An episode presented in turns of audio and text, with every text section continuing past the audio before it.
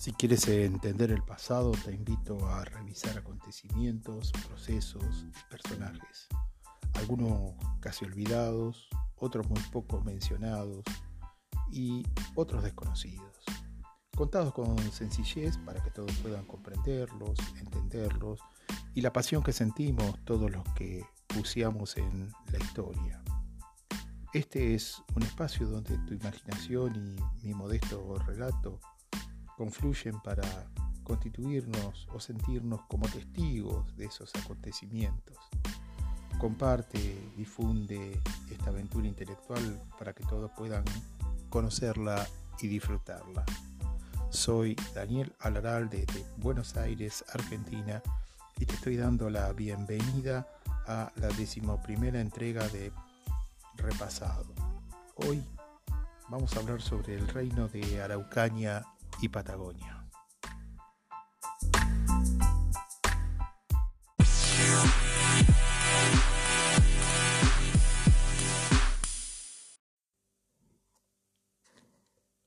No las damas, amor, no gentilezas, de caballero canto enamorados, ni las muestras, regalos, ni ternezas, de amorosos afectos y cuidados más el valor, los hechos, las proezas de aquellos españoles esforzados que a la cerviz de Arauco no domado pusieron duro yugo por la espada.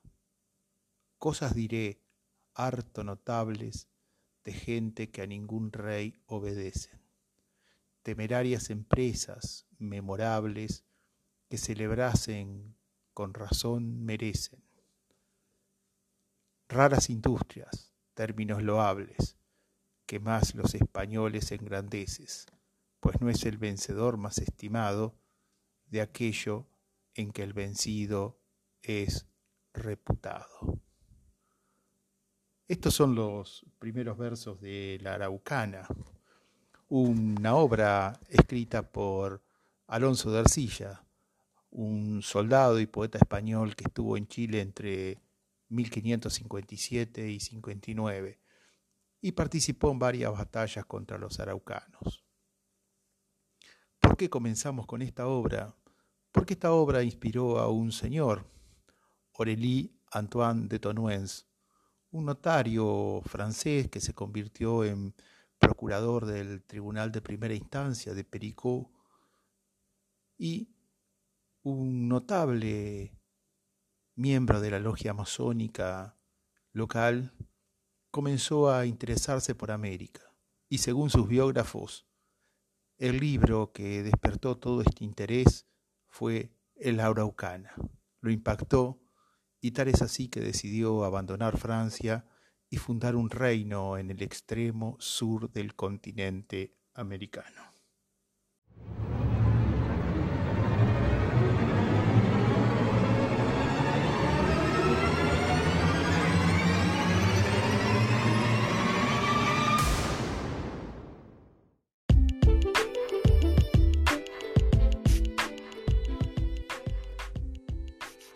Exploraremos ahora el contexto europeo. Tanto Europa como América viven tiempos de convulsión. A mediados del siglo XIX, Europa es afectada por la tercera ola revolucionaria, la de 1548, la que tanto atemorizó a las burguesías europeas. Esta revolución en Francia puso fin al reinado de Luis Felipe de Orleans, y provocó el surgimiento de la efímera Segunda República Francesa y el ascenso de Luis Napoleón Bonaparte, los enfrentamientos políticos que condujeron al Segundo Imperio francés.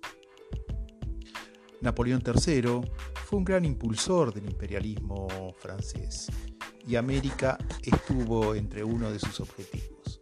Recordemos la segunda invasión a México, la primera había sido conocida como la Guerra de los Pasteles, allá por 1838 y 39, y por esos mismos años una escuadra francesa había bloqueado al puerto de Buenos Aires, y más tarde también los franceses colaboraron con los ingleses lo que, en el gran bloqueo anglo-francés, lo que produjo el combate de la vuelta de obligado.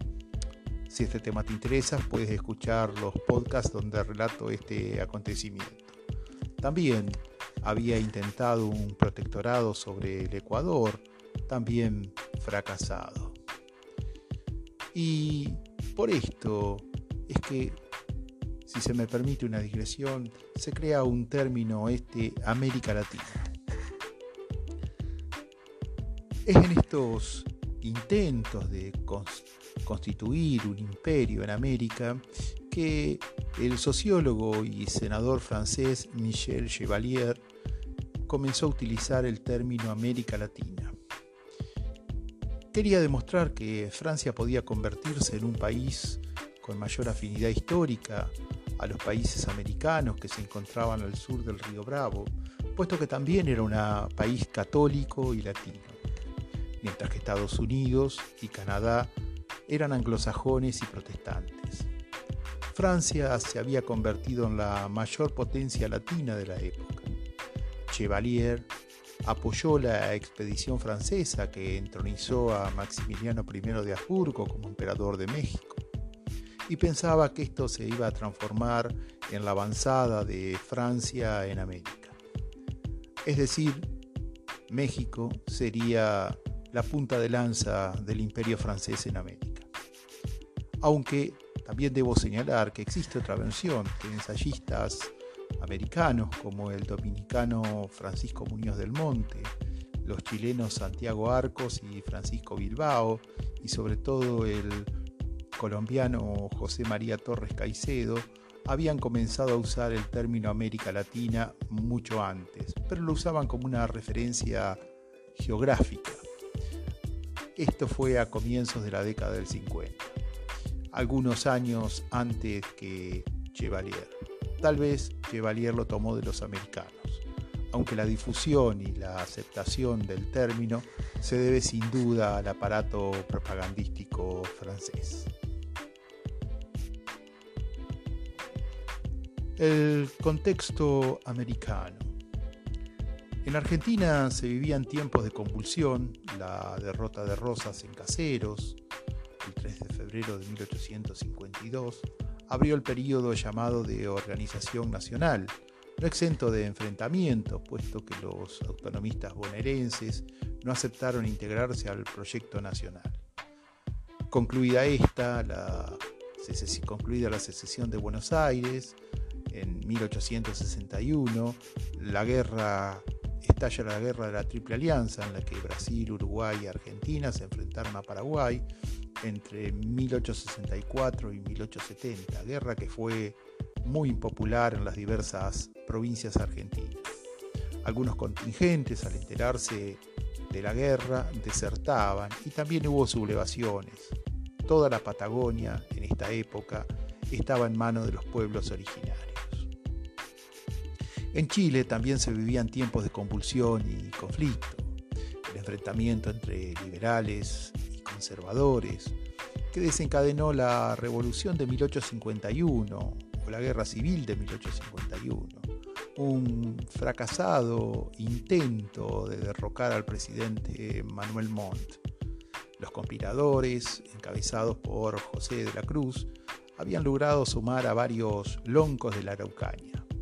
Loncos son caciques o jefes de las comunidades mapuches. Por esto los mapuches comenzaron a ser percibidos como enemigos del Estado chileno.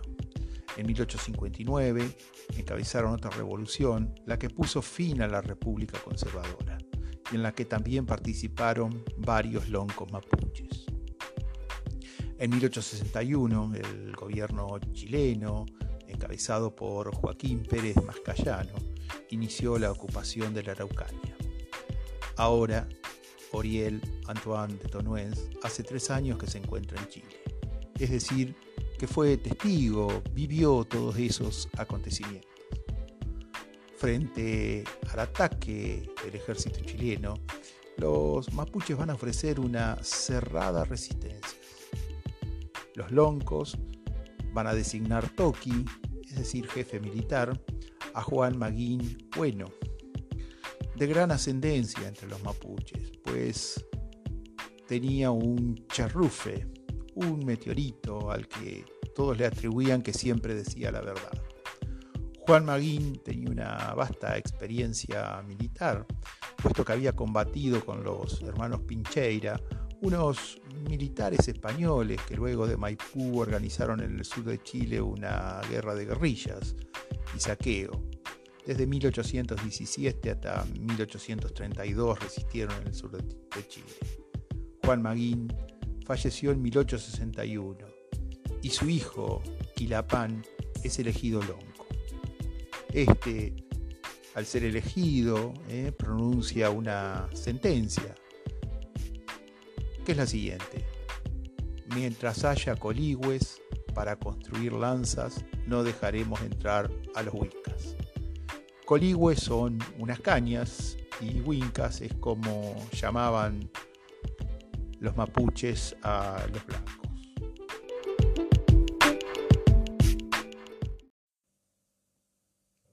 Recapitulando, hacia 1858 tenemos a Tonuens en Valparaíso, donde se relaciona con los masones locales. Recordemos que hay un contexto tanto en Europa como en Sudamérica, Chile, Argentina, un contexto de convulsión política. Tonuen se traslada a Valdivia y se pone, entra en contacto con el lonco Quilapán, quien le permite el ingreso a sus tierras. Y en 17 de noviembre de 1860 decide fundar el reino de la Araucaña y la Patagonia. En 1861 los mapuches aceptaron sus pretensiones de convertirse en rey, lo que motivó que Aurélie Antoine I confirmó a los loncos como autoridades locales. El rey tenía pensado lograr un reconocimiento de algunos países extranjeros y promulga una constitución por medio de la cual estableció una monarquía constitucional y hereditaria. El rey estaría asistido por ministros, aconsejado por un consejo de privilegiados, habría un cuerpo legislativo electo por sufragio universal. Los mapuches no participan en su redacción ni se contempló su cultura y haciendo honor a la verdad, la constitución tenía una estructura similar en muchos aspectos a la que había establecido en Francia Napoleón III. Por un decreto ¿eh? Eh, el rey Oriel Antoine, considerando que la Araucaña no depende de ningún Estado y que está dividido en tribus y que un gobierno central es reclamado por interés particular, tanto como en el general, declara que ha constituido una monarquía constitucional que ha sido fundada en, la Araucaña y él eh, se proclama o se autonombra rey. Em, un detalle importante que debemos tener en cuenta eh, es que en los mapas, en la cartografía de la época, tanto la Araucanía, es decir, el extremo sur de Chile, como la Patagonia, el extremo sur argentino, no aparecen, aparecen referenciados como terra nullius, es decir, como territorios que no pertenecían a ningún estado que no tenían dueño y no estaban bajo la soberanía de ningún gobierno. El rey eh, Antoine I viajó a Valparaíso, se entrevistó con el presidente de Chile, Manuel Montt, quien no lo reconoció como rey, tampoco reconoció al reino de la Araucaña y Patagonia, y eh, Antoine intenta persuadir a ganarse el apoyo de la comunidad francesa de Valparaíso para que se sumen a su proyecto. En sus memorias, Tonuens expresó la voluntad de reunir a todos los países americanos en una gran confederación precedida lógicamente por él y dividida en 17 estados. Es más, eh, eh, acuñó eh, una eh, moneda, un escudo, una bandera, ahora, el sucesor del presidente Montt, Pérez Mascayano, ordenó la búsqueda y la captura de Tonuez, quien es arrestado en enero de 1862 en las cercanías del río Mayeco, en Chile. En realidad es entregado por uno de sus colaboradores, es sometido a juicio. El rey se defiende con sólidos argumentos y logra demostrar que la Araucanía no era un territorio perteneciente a Chile.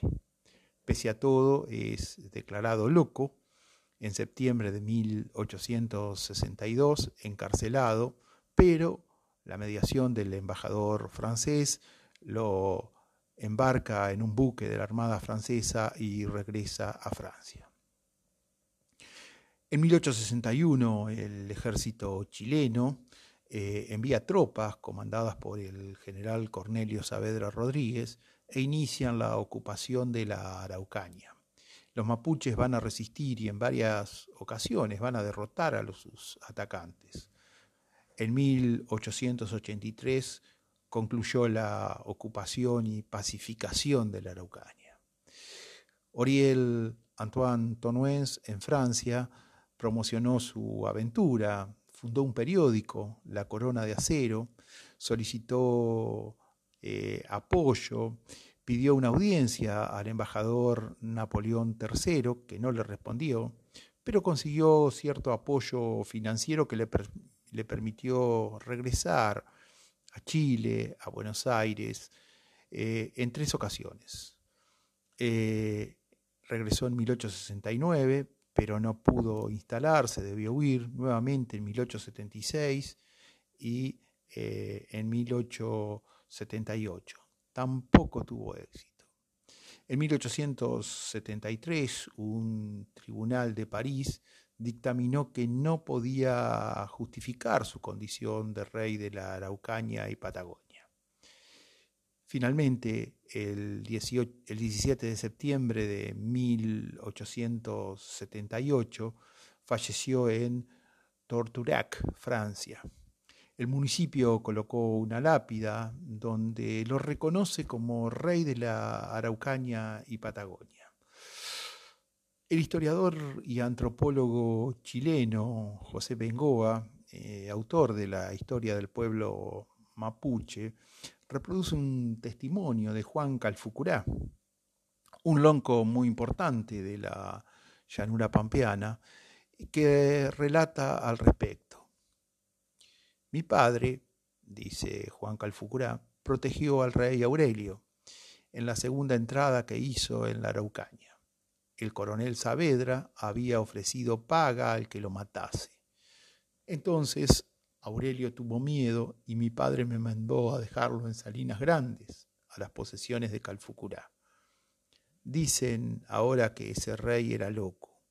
Así sería. Ese hombre vivía retirado, no le gustaban las fiestas, conversaba con los caciques viejos y los visitaba seguido. No se le conocieron mujeres, Vestía traje mapuche, se dejaba la melena larga, comía sus mismos alimentos, partía muchas manzanas para secarlas al sol y comerlas así. Así lo describe Juan Calfucurá a Oriel Antoine I. En 1878 el gobierno argentino inició una campaña destinada a incorporar a la Patagonia. La misma fue denominada Campaña del Desierto.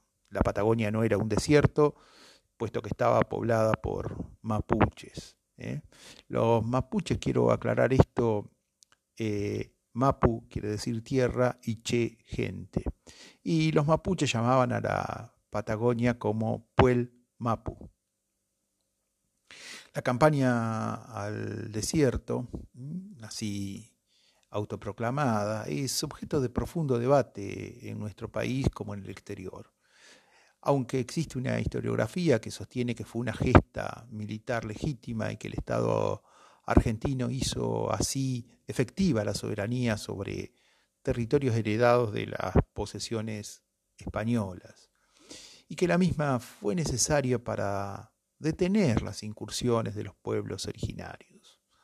Aunque Contemporáneos a la campaña, algunos denunciaron la brutalidad con que procedió el ejército argentino y los turbios negocios que se hicieron con las tierras.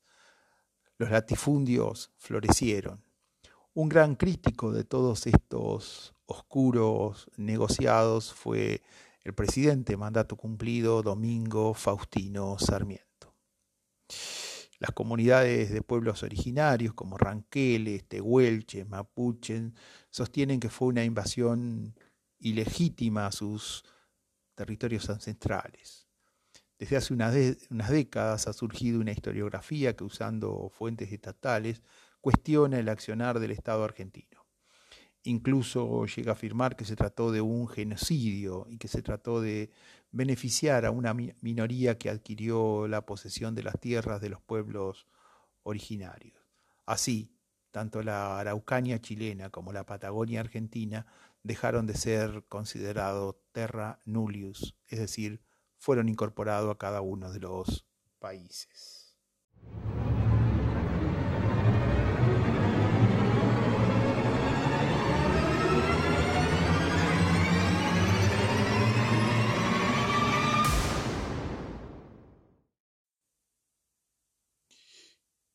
No se puede dimensionar la raigambre de este proyecto en las comunidades mapuche.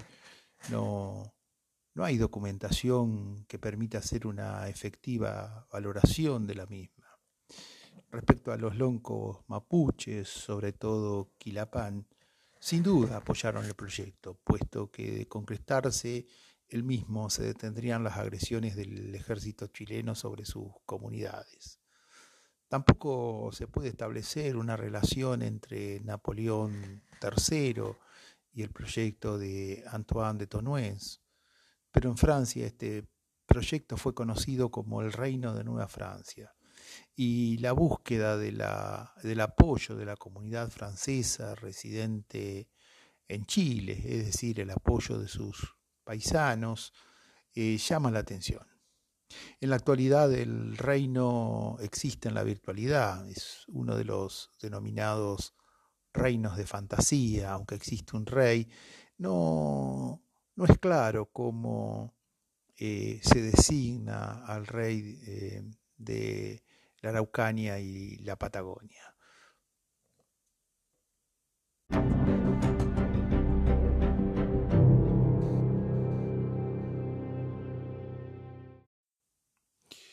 Quiero agradecerte tu atención y así finaliza otra entrega de Repasado. Pero antes quiero recordarte que puedes suscribirte al canal de Telegram Repasado, todo con mayúscula, donde puedes acceder a todos los podcasts que realicé.